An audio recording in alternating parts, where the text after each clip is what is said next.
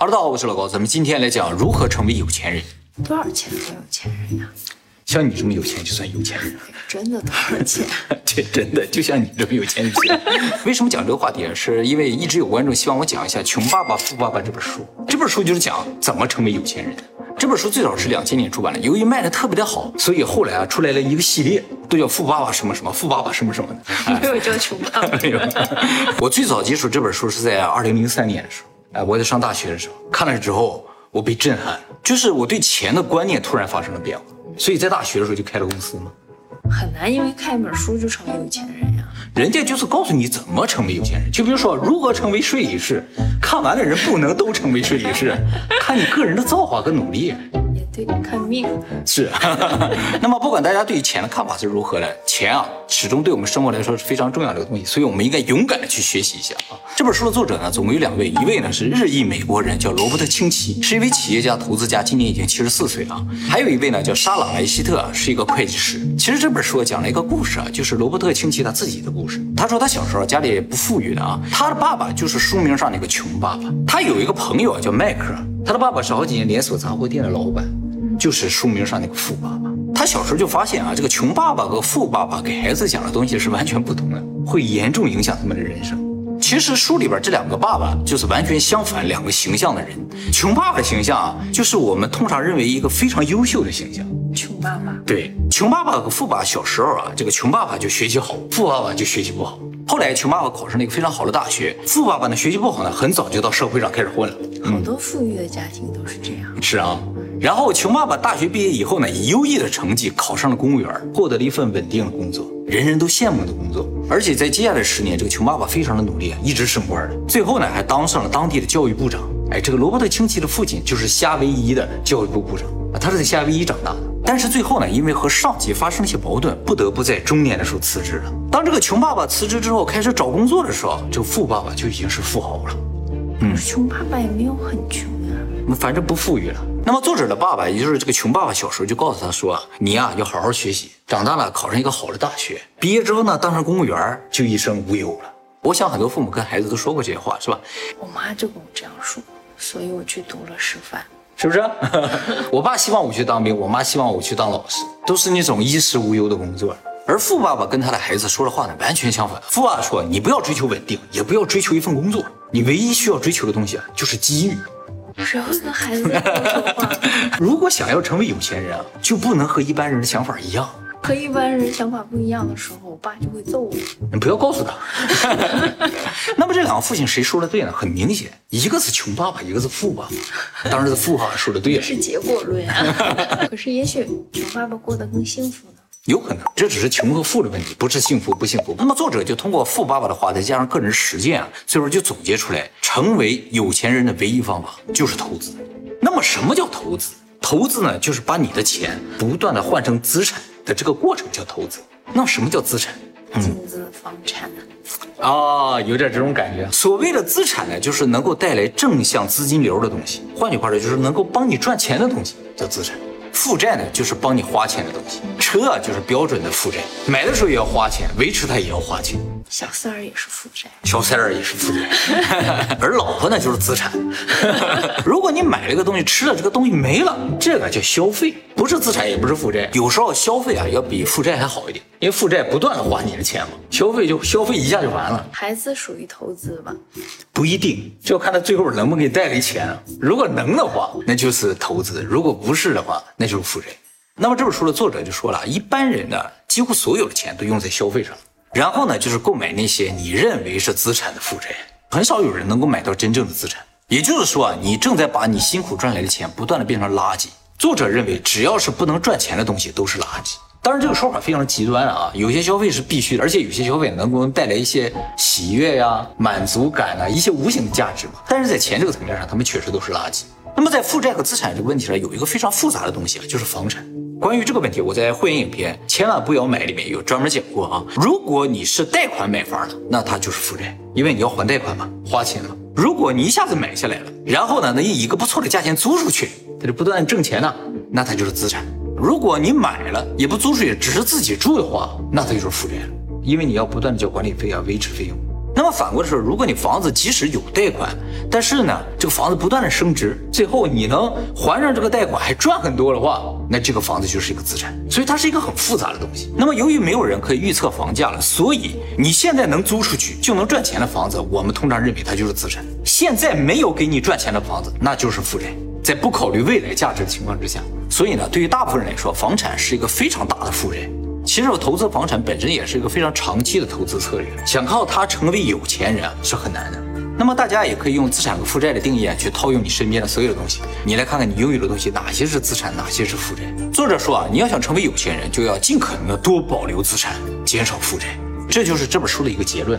具体应该怎么做呢？这个作者呢也给出了六个关键点啊。第一个呢就是要增加收入啊。想要购买资产的话，就一定先得有一些钱嘛，这是一个基础，不一定要到买到房子那么多钱，有一点就可以了哈。大家注意，这本书是教大家如何成为有钱人，就是如何让你变成比尔盖茨的，而不是让你从现在一个月五万变成十万的。所以要怎么增加你自己的收入呢？大家可以自己想办法啊，比如说增加点副业。第二个就减少消费啊，其实就是减少不必要的浪费了。赚钱不容易，不要乱花钱。你省下的每一笔钱呢，都可以用来投资的啊。第三个呢，是要勇于尝试和冒险。他说，不敢尝试和冒险的人啊，是不可能成为有钱人的。就是你把所有的钱都存到银行里吃利息那些的，最终也不会有钱。放贷呢？放贷可以吗？也是一种冒险，也是一种冒险，是吧？放贷方法。不是在不同的国家可能不一样。富爸爸不是说了吗？你的想法要和别人不一样才行。不过大家要注意控制风险啊，要冒险的不等于要自杀啊。第四步呢，就是要辞掉工作开始创业。靠工资是永远不可能成为有钱人啊，因为工资是有上限。第五步呢，就是要尽可能的节税。他说税啊，实质上是阻碍一般人成为有钱人的一个最大的屏障。按理来说啊，只要你工资足够高的话，经过一定的积累，都有可能成为有钱人。但事实上，你工资再高，然后你也很节省，不怎么乱花钱了，你也不可能成为有钱人，就是因为税的存在。大家可能不知道啊，有钱人的税和普通人的税是不一样的，因为有钱人和普通人的收入类型是不同的。收入类型啊，大概有三种类型。第一种呢叫劳动所得，就是你干活才能挣到的钱，工资之类的，不干活就没有，这种也叫主动收入。第二种呢叫做资本利得啊，就是通过资本交易获得的收入，比如说股票的买卖、房地产的买卖。获得的这个收入呢，叫资本利得，也就是投资收入，属于被动收入的一种。第三个呢，叫现金流，就是你什么都不用干，那个钱就不停的往里进的。哎，比如说房租收入，还有就是利息啊、股息，这些呢都是标准被动收入。我喜欢现金流，是吧？我也喜欢。那么大部分普通人啊，都是第一种，就是劳动所得，收工资的。而有钱人啊，一般是后两种，就是资本利得和现金流。也就是被动收入啊，在大部分国家，被动收入税率要远远低于主动收入税率，甚至有些国家被动收入是没有税的。所以有钱人很多是不需要交税的。而上班族的这个劳动所得啊，在大部分国家呢都是累进税制。全球个人所得税最高的国家呢是丹麦，最高税率达到百分之六十以上。亚洲最高是日本，百分之五十五。所以就是有钱人几乎不交税，而普通人呢有可能要交掉一半的税。不知道大家是否注意到，最近有一个新闻，就说世界首富那些人，比如比尔盖茨啊、贝索斯啊、巴菲特那些人，每年实际交的税呢不足百分之一，就是因为他们大部分都是股票嘛，就是投资所得啊，不卖的话就不算收入，卖的话税率也相当的低，所以呢，他们属于合理的避掉大部分税。其实啊，我刚才说的资产也好，税也好，都是非常重要的金融概念。哎，你如果了解的话，就知道怎么去运作这个事情。但是大部分人并不了解，原因是什么？学校从来没有教过。因为我们的学校呢，并不是为培养有钱人而存在。作者说，这个世界上人分为四种，第一个呢叫雇员，就是被雇佣的人，哎，领工资的；第二个呢是专家，就是自雇的人，干一份活就领一份报酬的。比如说像律师，我接个案子，我就挣这个案子的钱，领报酬的；会计师啊，还有自己出来的单独工作的设计师啊，都是自营业的。自营业。第三种呢是指雇佣别人替自己赚钱。也就是我们经常说的经营者、老板。第四种呢叫投资者，是用钱为自己赚钱，就是你。我是经营者，我有雇佣你。哦，你是企业家加投资者是吧？那我就是雇员。那我们这个世界上所有赚钱的人都属于这四种人中的某一种，而我们的学校、我们的教育啊，只培养两种人，就是雇员和专家。可是他们很多在学校的时候就已经成为了老板呀！啊，那不是学校培养的吗？没有老板专业，对不对？没有投资家专业，对不对？那 不是有吗？有经营管理学专业的，那培养出来的也是职员。那么雇员和专家就是用自己的劳力和时间来赚钱，而自己的劳力和时间一定是有上限，所以赚的钱是有上限。还想赚的钱没有上限。企业家和投资者赚的钱就没有上限，所以只有他们有可能成为有钱人。当然，可能有人会认为啊，就像专业人士、医生啊、律师，好像也挺有钱，是吧？嗯，也开名车呀，豪宅，住豪宅是的。但是这种工资高和有钱人是完全不同一个层面的东西。工资再高，你也是工薪阶层。作者这么说啊，其实并不是说工薪阶层有什么不好啊，他只是希望大家能够明白啊，就是有钱人和工资高是完全两个概念。那么由于学校呢并不培养有钱人，所以呢学校就没有必要教给我们税的知识、资产的知识，你不需要知道，被动收入你都不需要知道。当然这个事情也不能完全怪学校了啊，我们人啊在小时候成长起来的过程啊，学习知识有两个途径，一个是学校，另一个是家庭。学校不教，家里可以教嘛。但是很遗憾，我们的爸爸都是穷爸爸。他们也不知道，所以就注定我们不知道。而比尔盖茨即使不去学校也没关系，他有一个富爸爸。所以这个事情我们不能埋怨学校啊，爸爸真的很重要。靠妈妈来给他找一个富爸爸。啊，对对对，其实比尔盖茨是一个富妈妈，这也可以解释大家一直以来可能有的一个疑惑，就是为什么很多人都是退了学之后才成为有钱人呢？因为大学对于他们成为首富没有任何的帮助，真正对他们有帮助的是家庭啊，所以退学对他们来说没有任何的影响，而你退学就不行。不过现在确实是好一些，就是即使学校不教，父母也不知道也没关系，不是有老高的影片吗？那么第六点很重要啊，就是要学会管理你的资产和负债，就是你要花很多时间啊去学习一些金融知识。你如果不理解金融知识的话啊，你就永远无法成为大富豪。事实上，就是这个部分造成了百分之九十九看了这本书人也没有成为大富豪，因为他看完这本书而已，并没有去继续学习一些金融知识。这本书其实告诉大家一个事实，就是说我们全世界人都在财富这个跑道上奔跑，跑在前面就有钱人，跑在后面就没钱人。那么前面的人，后面人已经差很远了，前面都看不见了。那么我们怎么才能追上去，成为有钱人呢？开车。哎，没错，这本书就告诉你，其实啊有车的存在，前面那些人你都看不见去，他们都开着车呢。哎，你在后面还在拼命的跑，肯定追不上呀。你要追上，唯一的方法就是你也开上车。我要开比他好的车。没错，要比他更快的车。或者是前面的都死了啊，那也行。但是很遗憾的是什么？就是即使给你个车，你也不会开啊。学校没教过你怎么开，你爸你妈也不会开，所以你也不会开。嗯，前面人也不会跑回来告诉你怎么开，哎，所以你就要花时间自己去研究怎么开。等你学会了，你才能加速离开这后排到前面去。当然，能不能追上就看你自己的造化了。最可怕的是什么？就是你拿到车的时候，你想我有它，我就能追上去。于是根本没学怎么开，一脚油踩下去，你八成就是撞在墙上撞死。哎。所以一定要先沉下心来好好学习。有钱人都非常懂金融的，你再先和他们一样都懂金融知识，能够开车了，你才能慢慢的去追上他们。可是很多人在最开始就被套牢。没错，你就是没学会开车，就已经把所有的油啊都踩满了，冲出去了。哎，你可以稍微踩一点，适应一下，学习一下。很难掌握呀。对呀，都是自学嘛，没人教你的，别人怎么赚钱是不可能教给你的，所以你只能自学。学校又不教，你爸你妈又不会，这是一个很现实的问题。他在这本书里也不可能告诉你。好，那么企业家和投资者成为哪一个更好一点呢？这个其实是这本书里很大的一个争论点啊，就是说这个萝卜的兴起啊比较倾向于大家成为投资者，但是啊，其实成为投资者他放在最后了，就是最难的一个。大家都觉得成为投资者比较简单，干企业多难呢，是吧？我要开个厂子，还要雇很多的人，还要制造商品卖出去，我才挣钱。但投资不用啊，我有一点点的钱，可能能买一点比特币，我就发了。哎，大家是这么一个想法，但其实看上去越简单的事情，实质上就越难。哎，因为人人都可以做嘛，想成功就非常的难。罗伯特清崎说啊，投资者分为七个等级，第一个等级啊叫一无所有的投资者。其实他不能算是投资者了，他们把所有的钱都花费在了负债上，花费在消费上面，而且他们以为他那些负债是投资。他说世界上一半的人都是这样。第二等借钱投资者，就是说自己没什么钱，但想一下赚很多的钱，就需要很多的钱嘛，于是就去借钱投资，这种非常的可怕，风险太高，基本上就属于赌博了。这种呢也不能算是真正的投资者。第三种叫储蓄投资者，就是把所有的钱都存起来吃利息那种。这种虽然很稳定，但是啊，他也不能算是投资者，因为利息终究是没有通胀的速度快的，所以最终肯定是赔钱。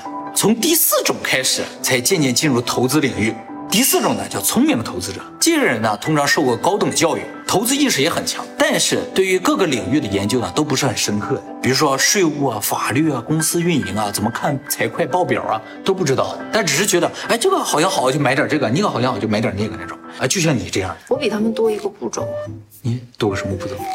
我会先算一下，摇一哦卦，，原来如此，这点很重要，萝卜青奇没想到这个。我那是有保险的。哦，好的，那就不一样了，你就不是乱投。他说这个聪明的投资者又分为三类啊，第一类啊叫做别烦我型，就是我想投哪个就投哪个了，你们专家不用说，说那些没有用，说我不听他们的，你算卦嘛，对不对？哎，你就属于别烦我型的。这种别烦我型当然也包括什么，就是说把所有钱完全都交给专家，自己就不管了，这也叫别烦我型。第二种啊叫愤世嫉俗型，也叫抵触型。就这人啊，对于投资好像很明白，但是啊，他们不投资，啊，哎呦过于谨慎。第三种赌徒型，认为投资啊就是赌博，愿意尝试买各种各样的东西，哪个风险高我就买哪个，实质上没有什么特别理由。好，这是第四种叫聪明的投资者，就是已经进入投资领域了。第五种叫长期投资者，这种属于标准的真正意义上的投资者。这些人呢有非常专业的知识啊，基本上都有长期的投资规划。他们会通过一些小额的投资啊，不断的学习市场，学习怎么投资，也会去虚心听取一些专家的意见。他说，大部分百万富翁都是这个级别的。其实到第五种，这都属于外部投资者，就是说我投的都是别人的公司。哎，我对内部的事情没有那么了解，虽然我有研究，但是我是在市场上混的。而下两种就属于内部投资者了，就是最高等级的啊。第六等叫做成熟投资者，他们比长期投资者更有钱，投资的量更大，他们也几乎不做分散投资。他们之所以敢把大量的钱投入到某一个领域或者是某一个企业，是因为他们是这个领域或者这个企业的专家。巴菲特就属于这个类型啊。其实第五等和第六等就是一般有钱人和真正有钱人的一个分水岭。他们的最大的区别呢，就是敢不敢于冒险。哎，第五种不太冒险的，做小额投资比较多啊。但是第六种他都已经能撼动市场了，也没有那么冒险呀。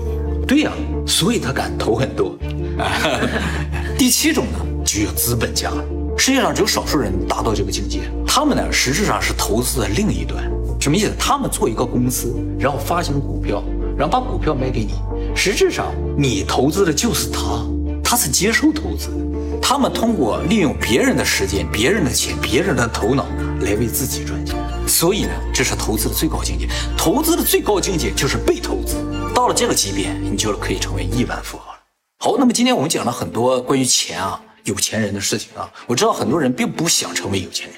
是吗？啊，对啊，因为啊，在我们的教育里面啊，或者在社会氛围上啊，有一种感觉就是钱呢、不是什么好东西啊。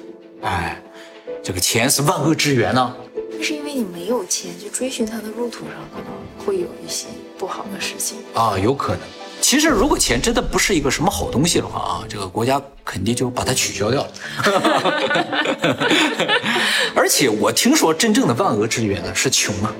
哦，而且我们以前讲过，就是钱啊是信用的象征，只有真正有信用的人才能赚到钱。所以你越能赚钱，就说明你越有信用。现在社会是这样。当然了，这个我们说了，有钱不一定是幸福嘛。关于什么是幸福呢？以后我们专门做影片给大家讲解的啊。好，那么今天这个影片最终一个结论就是，如果想有钱，那就要投资，这是唯一的出路。还可以投胎。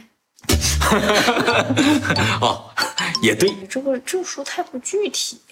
不能具体，怎么赚钱能告诉你吗？可是他们需要很具体的企划，就是我要把钱送到他手里了。就是他具体应该干些什么。其实要想成为有钱人，这绝对是自己的学问，不可能别人告诉你怎么有钱。哎，他也没说多少钱是有钱人啊。其实啊，他给出一个标准，就是你一年不干活，也不靠存款，能不能活下来？可以靠父母吗？不行，谁都不能靠，就是靠你的资产。那不就是存款吗？No no no，资产被动资产。对我是能，养你有点费劲。我自己也能。路边有草吗？可以靠个人魅力吗？可以。